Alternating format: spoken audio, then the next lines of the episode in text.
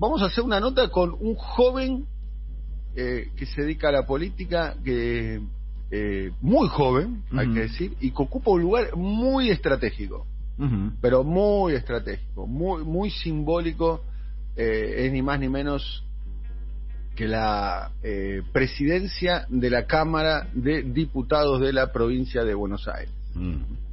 Hay algunos que, hay muchas anécdotas, ¿sabes?, al respecto hay muchos que los mandaban en la lista de diputados nacionales y dicen, no, no, a mí déjame la provincia, a mí déjame la provincia. Claro. Eh, es un lugar donde, donde se cuecen habas, entre otras cosas, donde se define política. Eh, es un hombre de Lomas de Zamora, ¿eh? de, de, la mítica Lomas de Zamora. La Loma, Loma de Zamora fue en algún momento la, la gran cantera de dirigentes eh, del, del, peronismo de la provincia de Buenos Aires. Bueno, ahí salió el último caudillo que tuvo el soy.com.ar. Eh, ¿Cómo estás? Buen día. ¿Qué tal, Daniel? ¿Cómo estás? Buen día para vos, para toda la mesa y, la audiencia de, la radio. Muy buenos días. ¿Qué edad tenés vos, eh, Federico? Porque recién estábamos destacando que sos muy joven. 35 años. 35 años. Ya eh, eh, apelando a la estadística, me imagino que debes de ser de, los contemporáneos y probablemente de la historia, el presidente de la Cámara eh, eh, más joven o estoy equivocado?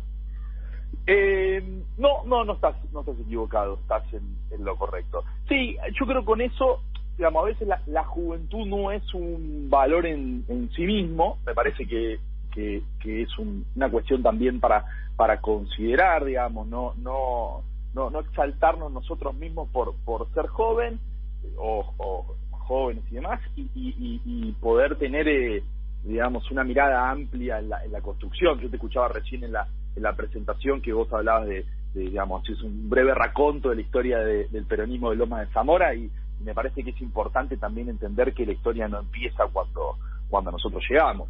En, el último tiempo, digamos, gracias a, en el último tiempo histórico, digo, puede, puede parecer que haya pasado mucho tiempo, pero cuando mirábamos eh, pasó recién una década ese Luna Park que el último el que pudo construir un liderazgo cuando estaba todo muy muy jibarizado muy muy libanizado era eh, Martín Insaurralde no porque eh, recuerdo Martín accede a la intendencia si no me equivoco luego de una especie de vacío de poder. Era, él era concejal no claro eh, renuncia el, intendente anterior y, asume Martín el 28 de octubre del 2009 eh, y, la verdad es que con sus características personales de, liderazgo, un empuje muy fuerte y, una articulación, él siempre lo destaca con, Néstor Kirchner, que en ese momento lo, lo, adoptó y le dio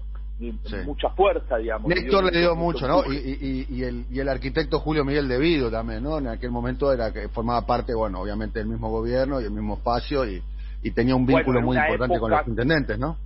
Sí, con un programa que se llamaba Más Cerca, eh, de obra pública histórico, histórico realmente, que se han hecho eh, polideportivos, eh, eh, teatros, digamos, lo más hay un antes y después de de, Martín como intendente y él siempre plantea que esa transformación radical que hizo el distrito lo hizo gracias al respaldo de un proyecto eh, nacional que, le permitió generar obras de, envergadura que los vecinos digamos disfrutan y que realmente transformaron la calidad de vida del distrito. Bien, y, además estamos hablando con Federico Termín, eh, presidente de la Cámara de Diputados de la eh, provincia de, Buenos Aires. Decíamos, y, lo, decimos, te, aclaramos del lugar que hablamos, destacándolo, que, Loma de Zamora también era la cuna de liderazgos muy importantes dentro de, del peronismo de la provincia. Sin hablar de, más allá de lo que dice ahora y demás, y más allá de sus puntos en la historia, que puede ser motivo de otra charla en otro momento, eh, eh, Eduardo Dualde fue un, fue un líder importante dentro del peronismo, ahí también estaba Alberto Pierri, eh, también estaba eh, Ovaldo, Ovaldo Mercury, digamos. Era como en los 90 eh, los grandes dirigentes salían de, ese distrito, que si la estadística no me falla, debe ser la segunda ciudad más importante de la provincia después de Loma de Zamora, o el segundo distrito, debe estar ahí, ¿no? Mar del Plata, Lomas, ¿no? Después de la matanza, sí, hay que ver el, cuando se haga el último... El último censo, Lomas, al, al ser un municipio ya densamente poblado en este momento, creo que municipios capaz como, como Mar del Plata y demás crecieron más poblacionalmente en, los últimos 10 años por tener más, más espacio eh, físico y hubo también procesos de migración o algún otro municipio, o, La Plata, por ejemplo, lo, vemos. Pero sí, digamos, es uno, de los principales municipios de, de, la provincia de Buenos Aires. Bueno, y aún hoy, más allá del, liderazgo de, Martín como, como, como intendente, veíamos el otro día a Cristina destacando el discurso de y lo digo lo digo en términos políticos, ya me puedo poner en términos personales porque es mi, compañera de vida, Daniela Vilar, y Cristina destacaba su intervención en el Congreso Nacional, que es diputada de Lomas de Zamora, con lo cual, digamos, Lomas mm. está, eh, digamos, realmente con, con, un, con, una, con una fuerza política, eh, digamos, muy importante y, bueno, construyéndola en, en la provincia con Acta. Acá me, me, me, agregan, me dice, eh, Pierri es matancero, papá, me manda un mensaje uno que, que pero está bien lo que planteas, porque vive vecino pero, Loma. Pero vive, vive Loma, eligió Radico, ¿no? Exactamente, vecino de Banfield. Y, vecino, vecino del barrio del, barrio de Banfield. Bueno, estamos hablando con Federico Termín. La primera, ya vamos a hablar de política. Ya te anticipo que te voy a preguntar si en la provincia de Buenos Aires van a impulsar un, una ley similar al proyecto de las grandes fortunas en la provincia de Buenos Aires para que grave la, eh, las, las super ganancias que están teniendo los bancos y, y, también las empresas de, de, telecomunicaciones. Si hay una idea en ese sentido, te anticipo que te voy a preguntar eso. eh, eh, pero la primera referencia que tengo de, eh, tuya, Federico, es, ¿fuiste productor de televisión? ¿Cómo es esa historia? Sí, sí, y creo que no llegamos a cruzarnos de casualidad porque vos ya habías iniciado tu ascenso eh, en, mi ascenso a donde de, la televisión. Mi de carrera. Ah, bueno. en, términos, de carrera ya eras una estrella cuando yo era apenas un joven. antes de estrellarme bien. Entonces vos, vos laburaste en CQC exactamente de, de, de, productor, de exteriores Productor, sí, era una, bueno, eh, productor de exteriores en, la, en, en una etapa con, con Diego Iglesias. ¿Vos fuiste eh, productor de Diego Iglesias? En verdad, en verdad Diego Iglesias era productor, era productor de eh, Malnati y yo trabajaba en la, en la especie de unidad de, del proteste que se en ese momento y después ah, trabajaba o sea, laburaba con, Gonzalito Rodríguez. Con Lucas, con Gonzali, claro, Malnati primero, Gonzalito después. Ah, claro, en la eh, época Malnati, eh, eh, Gonzalito. O sea, laburaba bajo la orden del mítico Ernesto Marcial Morinero. Exactamente, ese que fue quien me convocó eh, ah, quien, me llevó. O sea, el que te sacó de la cantera de TEA, vos pasaste por TEA. exactamente. exactamente. Gran, gran, fichador de jugadores, eh, Ernesto Marcial Morinero. Hoy, funcionario público, creo que es director de producción de ATC, ¿no? Sí, la, y una gran persona, Cune, la verdad, y, un tipo del cual, digamos, se, eh, realmente aprendí, digamos, muchas cuestiones que, que tienen que ver después con, con, con la vida cotidiana, con, o, con, o incluso, digamos, con con ciertos con ciertos modos de, de, de llevar adelante las cosas muy muy gran productor de, los de su generación probablemente uno o el mejor o de los mejores productores un gran organizador. Hay que decir que fue el productor original de, de, CQC el coordinador de producción productor ejecutivo de CQC casi desde sus inicios hasta hasta el final digamos. Es uno de los creadores del formato podríamos decir más allá de que no figuren los créditos es un nombre importante. Le mandamos un abrazo muy grande a, eh, ¿Y extrañar la tele no, o fue una o fue un paso previo, digamos? Siempre estuvo la política, Federico. No, fue un paso previo. A ver, lo que lo que pasó y y, y, en esto, digamos, me, me, me, siento eh, eh, interpelado porque vos mismo, digamos, sos una referencia para una generación, Sonso, no te hagas el, el distraído tampoco. Eh, que, digamos, para, para muchos jóvenes, vos mencionabas a Duval de recién de Lomas y demás, para muchos jóvenes la política en los años 90 no era un lugar, digamos, muy atractivo. cuando se dice que Néstor y Cristina le abrieron los brazos de la política a la juventud, es realmente así. Digamos, hay un, hay un hecho histórico eh, rotundo en donde hoy florece toda una generación de jóvenes que fueron convocados a la política por Néstor, y cuando me refiero a convocados a la política por Néstor, no me refiero puntualmente por él, digamos, eh, por él en términos personales, digo, en términos políticos de, lo que generó, eh, digamos, eh, Néstor y Cristina, que lo lo, profundizó y en el caso de Lomas de Zamora, eh, Martín, digamos, yo empiezo, empiezo a, a, trabajar con Martín en el municipio con 25 años. Y, y, empiezo a trabajar con Martín porque, porque me interesaba la cuestión cultural y la cuestión de, de, tenía una mirada muy crítica respecto de la gestión gestiones anteriores del municipio respecto de, de, la cultura. Eh, a mí me gustaba mucho, me sigue gustando, una banda que se llama La Raza de Lomas de Zamora que, que la íbamos a ver y tocaba en la Plaza de Lomas y le sacaban los equipos, había como una cuestión muy muy hostil del, del, del Estado local hacia con la cultura y, y, planteando cosas con Martín es donde donde él me empieza a, convocar para, para trabajar y militar con él en, en, su gestión. Entonces digo, yo tuve un primer entusiasmo por, por estudiar periodismo, estudiar filosofía de la UBA, eh, y, y, eso de, trabajar en CQC fue producto de la generosidad de Cune que, que me convocó. Después me di cuenta que no era un lugar donde, donde me gustaba mucho, digamos, el, periodismo como para, para ejercerlo. Y, y bueno, fue el que cuando conozco a Martín por, por el Club Ángel, por encuentros, por hasta donde se dan este tipo de charlas, ahí me convoca a, a, sumarme al, al, proyecto de Lomas y bueno, de ahí, ahí arrancamos. ¿Te gustaría, te voy a tirar una pelota envenenada? De, esa pelota que lo, más probable es que la, es de fútbol, la conviertas en rugby y, la tires a... ¿De qué cuadro sos hincha? ¿De Banfield no? De Banfield, de Banfield, de Banfield. Ah, bueno, que, la, que la tires este, afuera del estadio. Sí. Eh, ¿Te gustaría ser intendente de Loma de Zamora? no, a ver, digo. Eh, aparentemente es una pregunta sencilla. Sí, pero, bueno, pasamos a la próxima pregunta. Vamos a tomar esa. No, no, no, pero te explico. Te explico como respuesta. No, pero te explico, hay ciertas cosas de, del cassette de la política que en un punto, digamos, son, son buenos. Digamos, yo eh, eh, eh, ¿Qué tiene de malo si contestás que sí? Es, la política es tan dura. Si, si naciste en Loma, estuviste ahí. No, pero, te, pero, te, pero te explico bien, pero te explico por qué. Digamos, realmente, y esto entiendo que suena a, a, a, a caseta, frase hecha y puede sonar aburrido, pero yo lo, lo pienso sinceramente. Creo que uno de los principales problemas que tiene la política es estar pensando todo el tiempo en el próximo escalón y estar todo el tiempo pensando el, el próximo eh, movimiento. Y la que... eso me quedo con la presidencia de la Cámara, te digo. No, pero hay una no responsabilidad. Que, no tenés que, pavimentar nada.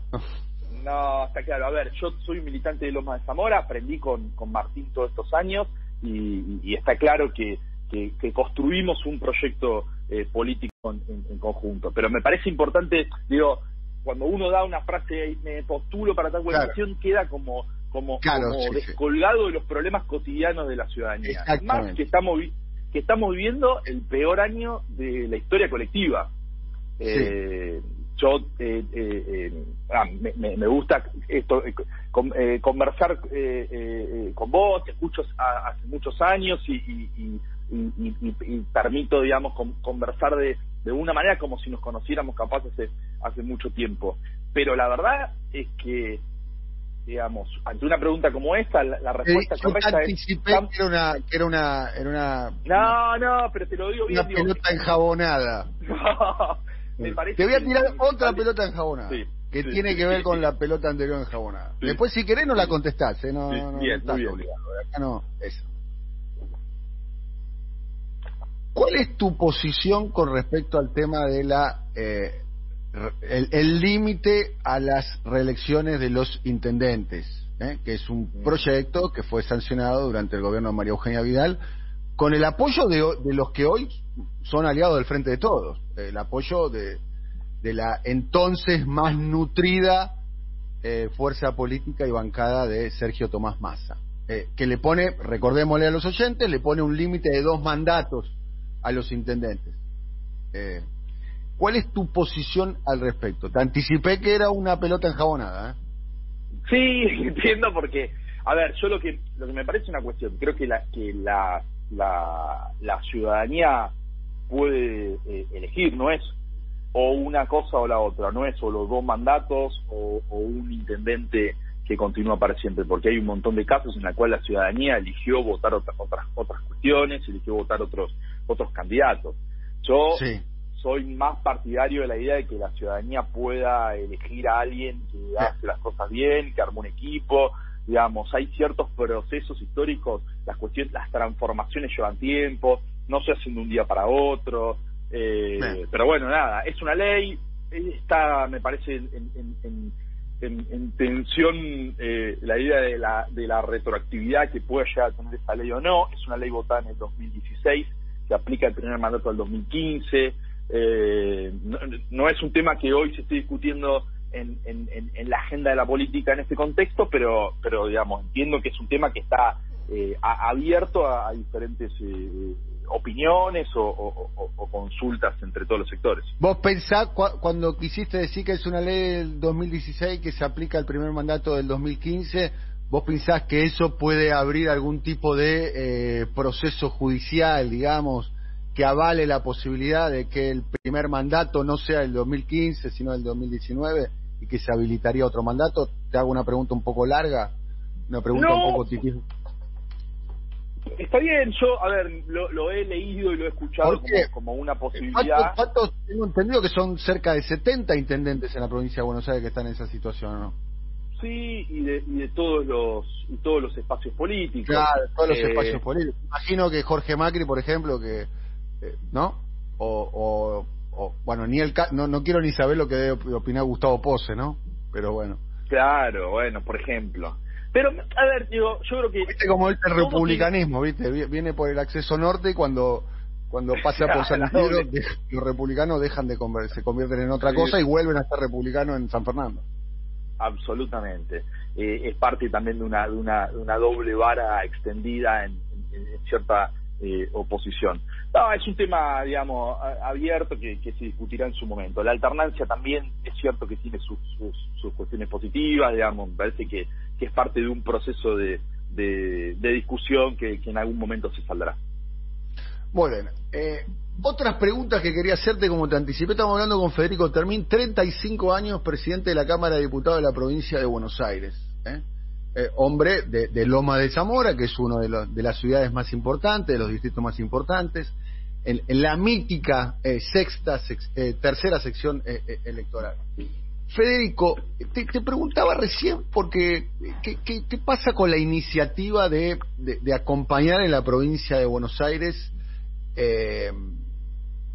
iniciativas como grabar a las grandes fortunas a nivel nacional? En, en este caso, en la provincia de Buenos Aires podría llegar a ser o los bancos ¿eh? Eh, eh, que, están teniendo unas super ganancias durante la pandemia. Están dentro, a los bancos siempre ganan, ¿no? Pero ahora están ganando más incluso. Están dentro de los ganadores de, del modelo pandémico, si se quiere, y también las empresas de telecomunicaciones con la idea de la reforma fiscal original del primer tramo del gobierno de Kisilov, estamos hablando de diciembre, enero de diciembre del año pasado, enero de este año, de, grabar a las empresas de televisión por cable. ¿Qué posibilidades de que se impulse en la provincia de Buenos Aires una reforma en ese sentido? Bien, bueno, nosotros estamos empezando a trabajar con el ministro de Economía de la provincia de Buenos Aires, Pablo López, que una vez que se presentó el presupuesto nacional, tal como él lo había explicitado, eh, iba a, hacer todo el, trabajo previo de, redacción del presupuesto de la provincia de Buenos Aires para enviarlo eh, el próximo mes a la Cámara de Diputados para empezar a, debatirlo en la, en la Comisión de Presupuesto. Lo venimos conversando con Pablo López, lo, esperamos con mucho entusiasmo, va a ser el primer presupuesto de Axel, que digamos por sus eh, eh, características personales no es una cuestión menor el presupuesto, digamos va a ser una hoja de ruta de lo que de lo que de lo que esperamos sea eh, la recuperación, la reconstrucción económica de la provincia de Buenos Aires, que venía sumamente golpeada cuando asumió Axel allá por el 10 de diciembre del 2019, que parece hoy que fuese 1984, hace 200 mil millones de años, Axel planteaba que había que poner el eje en la, en la producción, en las pymes, para poder levantar a la provincia en, lo que tiene que ver con la eh, el, presupuesto va acompañado de una ley impositiva. Hay una propuesta del bloque de poder eh, generar un eh, impuesto extraordinario a los bancos que han tenido ganancias extraordinarias. Durante los últimos cuatro años digamos fueron los los únicos ganadores, si querés, del modelo del, macrismo, un modelo que, que fracasó para la gente, pero que dejó en, los bancos y dos o tres eh, personas más, empresas. en el gobierno de Alberto Fernández no le está yendo mal a los bancos también, ¿eh? Te quiero aclarar. No, bueno. no te quiero, no te quiero aguar la fiesta, pero a los bancos le, a los bancos les está yendo, está yendo muy bien, ¿eh? Con las Lelí, con todos los, con todos los biribiri que dejó el macrismo. ¿eh? Justamente en ese sentido, en un año en donde la economía argentina tuvo un impacto enorme, digo, más allá de la economía mundial, pero nos concentramos en la economía de nuestro país, tuvo un impacto enorme producto de, la pandemia y que ya venía mega recontra golpeada, digamos, eh, lo que hizo la pandemia es profundizar las desigualdades. Entonces, aquel pyme que estaba con la lengua afuera, esto lo dejó en, una, en muy malas condiciones, los comerciantes, los pequeños comerciantes de, barrio, el consumo interno que nosotros eh, reivindicamos tanto, digamos, en, en el conurbano bonaerense, el consumo de, de, de, de los pequeños centros comerciales de, de las localidades es eh, clave, es neurálgico, moviliza no solamente al barrio, sino da movilidad a la familia, hablo de la felicidad a la familia, hablo del local de zapatillas de, de Recondo en Ingeniero Bunge, que vende botines a, a, los chicos y chicas que hacen deporte en los clubes de barrio y que este año vendieron cero.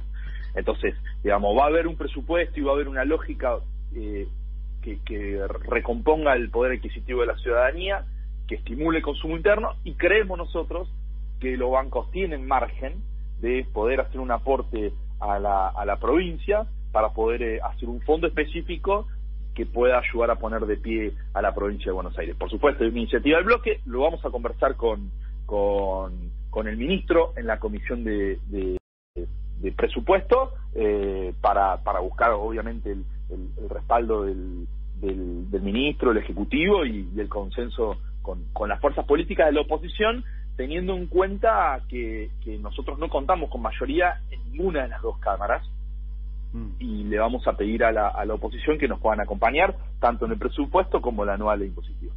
Bien, ¿por qué casi no hay figuras dentro del actual oficialismo, digamos, ni del Ejecutivo, ni de otras fuerzas políticas, que le pidan la renuncia a Julio Conte Gran? Bueno, porque me parece que digamos, también dentro de, es interesante la, la pregunta y, si uno ve lo que hizo el macrismo. No vale como respuesta no tenemos los votos para sacarlo, porque tampoco tenía los votos para sacar a, a, Falvo, eh, Mario eh, Vidal y la sacó, y menos aún los votos para sacar a, a Gil Carbó y lo, y lo sacó eh, eh, Macri, digamos. Este, sí, pero bueno. Los votos nunca están, digamos, ¿no? De eso se trata la política, de conseguir los votos, ¿no?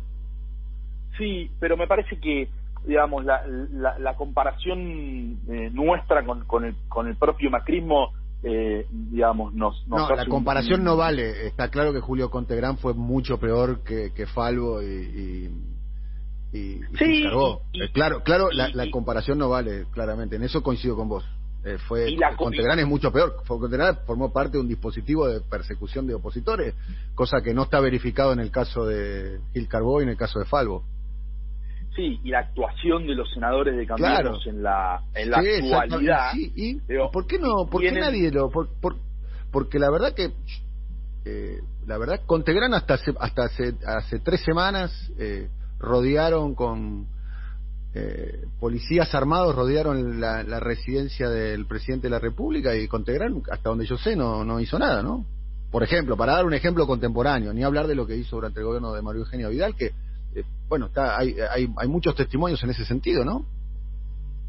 Sí, a ver, yo lo que lo que me parece importante eh, señalar eh, una cuestión, digamos, el, el, el que, que no hay que perder eh, eh, de vista de lo que ha sido este año el, el, peor de todo y cómo impactó en la provincia. Vemos un gobierno, digamos, muy enfocado en la cuestión eh, sanitaria y después, digamos, las cuestiones de justicia. Nosotros tenemos nuestro nuestro ministerio que, que, digamos, lleva adelante eh, las cuestiones. A nosotros lo que nos preocupa de eso, y, y vos bien lo, lo lo planteás, digamos, hay una posición dominante. Que Desde afuera, te digo cómo se ve de afuera, Federico. De afuera se ve un acuerdo. Desde afuera, quizás no existe el acuerdo, de afuera se ve un acuerdo. Pero bueno, quizás se, se ve equivocadamente, pero bueno, eh, es, una observación. Eh, resulta llamativo y está claro que esta, eh, esta, esta misma pregunta se la hicimos a, a Carly Bianco. Eh, si algún día tenemos la oportunidad de hablar con, con Kisilov, se la haríamos a Kisilov. Este, Sí, tampoco nunca pedimos hablar con Kisilov, ¿no? Pero si llegamos a pedir hablar con Kisilov, este, le haríamos esa pregunta a Kisilov. Resulta llamativo, será eh, que, que, un funcionario que participó, eh, digamos, eh, de, la persecución de opositores, digamos, ¿no? Que este, está, bueno, eso es lo que se ve de afuera, te quería decir, Federico.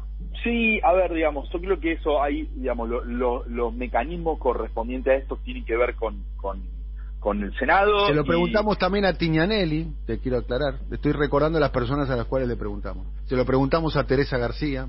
¿Qué nobleza obliga a Teresa García? Es la única funcionaria que yo le escuché decir algo de Contegram.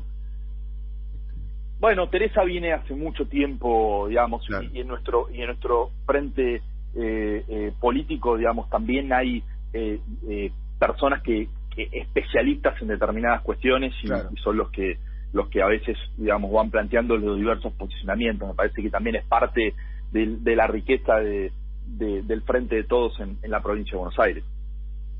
Muy bien. Bueno, eh, creo que pasamos por todos los temas, ¿o no? ¿Quedó algún tema por...? por ah, quería preguntarte un tema. Eh, estuve leyendo bastante y, dateándome bastante de algo que va a ocurrir eh, dentro de dos días, ¿no? Que es bueno, no sabemos si va a ocurrir, por lo menos está ordenado dentro de dos días, primero de octubre, eh, el desalojo de lo que es la toma de tierras más importante de la Argentina hoy. ¿eh? De la Argentina hoy, y obviamente cuando digo la Argentina estoy incluyendo la provincia de Buenos Aires, eh, en un partido que es limítrofe de Loma de Zamora, cercano a Loma de Zamora, como es el partido presidente Perón, más precisamente de su cabecera, estamos hablando de la localidad de Guernica. Una toma donde más o menos eh, según el censo que hizo eh, el, gobierno de la provincia de Buenos Aires, estamos hablando de 3.000 personas. Eh, y, muchos de esos vecinos son de, Lomas de Zamora. ¿Cuál, primero, ¿qué lectura estás haciendo sobre la toma de Guernica? y, qué, y qué, qué solución de corto plazo ves y qué solución de largo plazo puedes ver a un tema que es el tema del acceso al hábitat, la tierra, la vivienda? Sí, a ver, en, la, en la cuestión particular de, Guernica me parece que hay un, un, gran trabajo de, del Cuervo Larroque, el ministro de Desarrollo Social, del, de Julio Alac, nuestro ministro de Justicia, eh, eh, trabajando en el, en el lugar para buscar una resolución pacífica al conflicto, a un conflicto particular, pero que es un botón de muestra de un conflicto general de la provincia de Buenos Aires, que es la falta de vivienda eh, digna para los y las bonaerenses y para los argentinos que, que vienen a vivir al conurbano, para, para las personas que vienen a vivir al, conurbano bonaerense, que es un conurbano cada vez más, más poblado. Y, insisto en este concepto, cuando Axel asumió había dos cuestiones que él había la cuestión de la producción para poder generar eh, trabajo y la cuestión del hábitat y la vivienda en una cuestión central en la articulación con el RENAVAP, el, el el, el programa nacional, el registro nacional de, barrios eh, populares, porque es uno de los principales problemas. Y me parece que ahí hay que ir a un, a un nuevo enfoque de la cuestión, hay que construir un nuevo sentido común. Hay, hay cuestiones en el conurbano que están muy mal y una es el déficit eh, habitacional. No podemos construir un buen futuro para nuestra ciudadanía, para los jóvenes, para, para los, las chicas, para los chicos, si no pueden vivir en buenas eh, condiciones. Y en eso el desafío es poder construir un, gran programa de, lotes con servicio. Mira, eh, nosotros y lo hemos es muy difícil de lograr eso, Federico. La, la, la, idea de, de, que, de que las familias eh, tengan la posibilidad de tener un terreno de, de 10 por 20, 10 por 25 y, y hacer su, su proyecto de vida, porque la verdad que los sectores de bajos ingresos, eh, eh, eh, los, los, los, pobres, ¿no? para no utilizar eufemismo, o los trabajadores, tienen una enorme capacidad de, de, construir su propio destino, digamos. Son, para, decirlo para decirlo en términos chetos, eh, son muy emprendedores realmente. Sí, absolutamente. Y, pero ¿por qué es importante la planificación y lote con servicios? Qué difícil hacerlo, sí, porque si yo te digo, lo que hace falta es un consenso democrático tendiente a reducir la desigualdad y que cada uno pueda tener un espacio para vivir, tal vez muchos sectores de la oposición van a decir, bueno, estoy de acuerdo. Ahora te digo, cobremos un aporte extraordinario a las grandes fortunas por única vez, a los tipos que tienen más de 200 millones de pesos, y salta lo de Cambiemos, que parece más una consultora de gestión de intereses que, un espacio político, y, lo rechazan. Entonces, para se puede hacer, sí, ahora hace falta recursos. Lo que hay que entender es que la cuestión de las tomas no es bueno para nadie. En primer lugar, no es bueno para aquella persona que va a vivir una toma. Aquella persona que va a vivir un terreno tomado lo que hace es perpetuar una situación negativa. Digamos, ¿Por qué? Porque una vez que los barrios se toman y se malurbanizan con, la, con, con, con cada uno tratando de sobrevivir como, como se puede, muchos vecinos que son estafados en, en su buena fe en tomas de mobiliarias truchas que le venden eh, eh, haciendo uso de, de, la fuerza literal, eh, los estafan, los roban, le venden terrenos que no que no tienen los, los, papeles, o digamos, hay innumerable cantidad de problemas, pero incluso las personas que logran radicarse en un, en un, en un terreno tomado, lo que hace es, eh, se condena a vivir mal, porque esos, esos predios no tienen las condiciones para poder aguantar eh, eh, una lluvia, las casas que arman no pueden aguantar un, un, vientos fuertes, digamos, digamos, realmente se profundiza una desigualdad. Entonces, me parece que el acceso a la vivienda tiene que formar parte de una política pública que se sostenga en el tiempo y en eso hay una deuda de, la democracia para con, sus habitantes. Si todo está librado al mercado, bueno, la mano invisible del mercado también genera este tipo de cuestiones.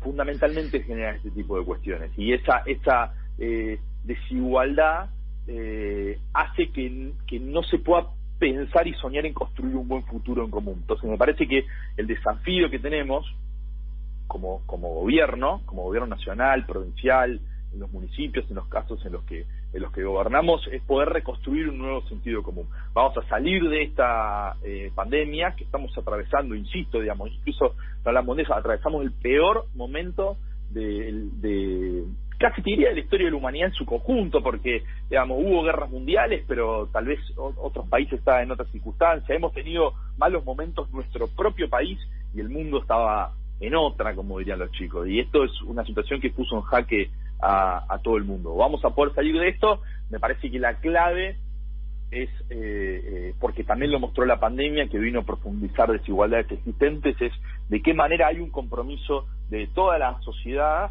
fundamentalmente liderada por el gobierno, para poder reducir esta desigualdad.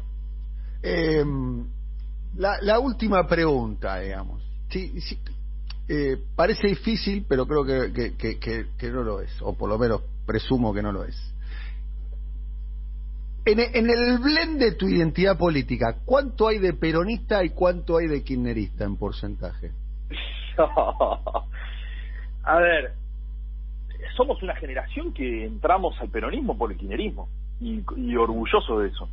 Y, me parece que eso más que molestar a algunos nostálgicos, tendrían que estar agradecidos a Néstor Kirchner que lo que hizo fue ensanchar el espacio y, abrirle la puerta a, un montón de jóvenes que, que o que no el gran renovador del peronismo fue Néstor Kirchner pero absolutamente fue renovador en acción a veces digamos, las palabras pueden ser lindas, pero para los peronistas los hechos son mucho más importantes.